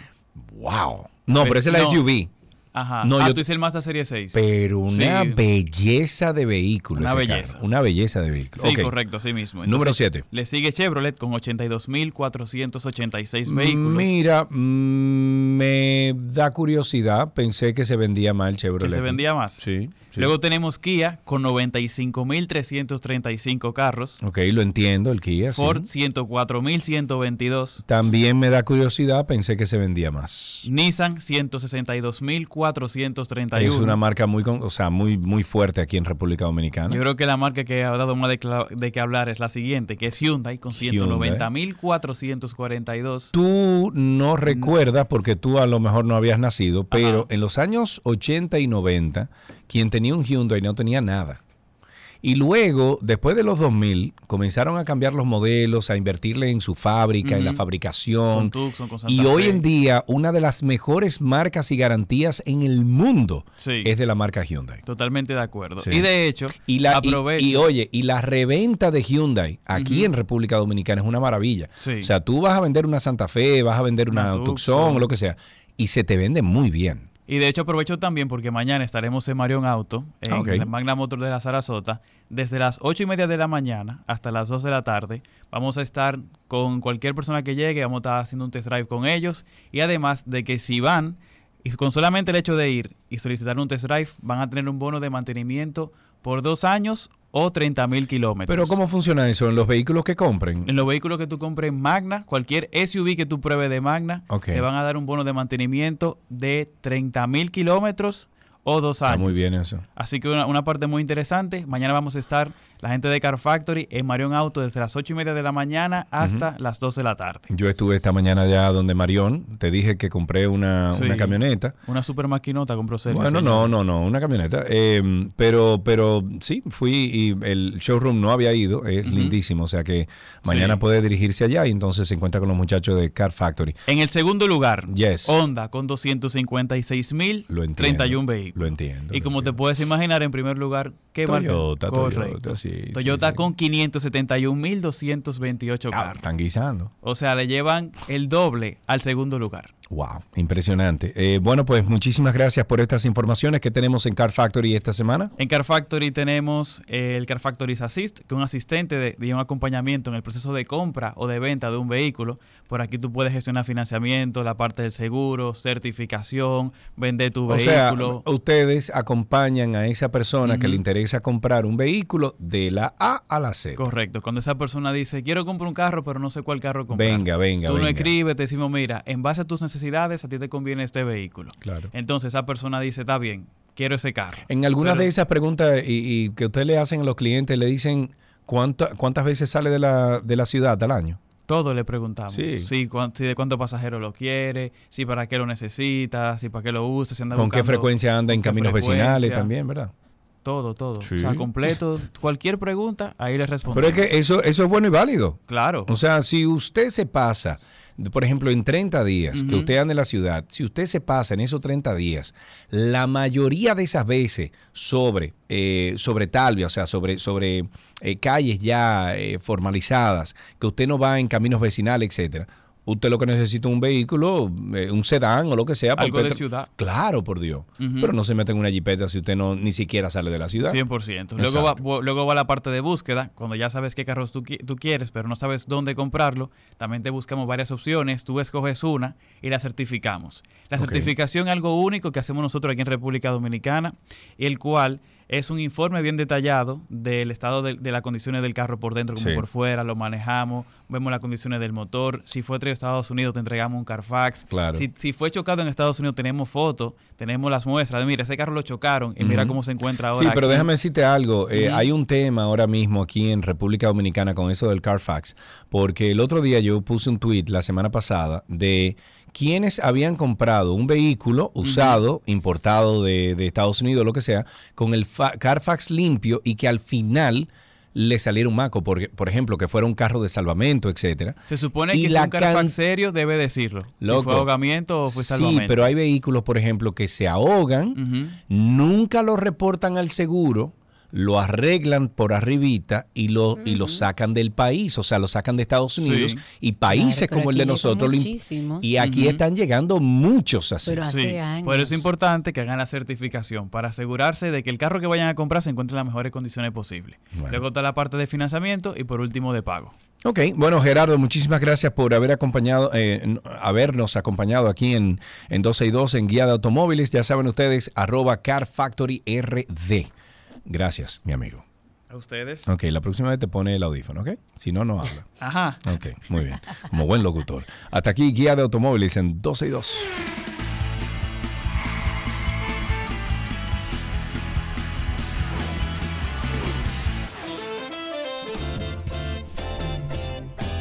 Sí, ya no, no, no se puede porque el corte es de 7 minutos, mi querida.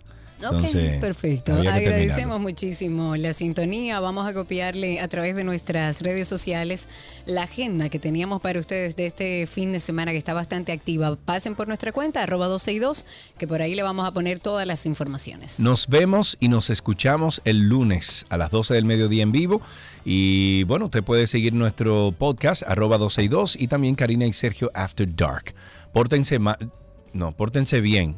Si se van a portar mal, llamen a Karina.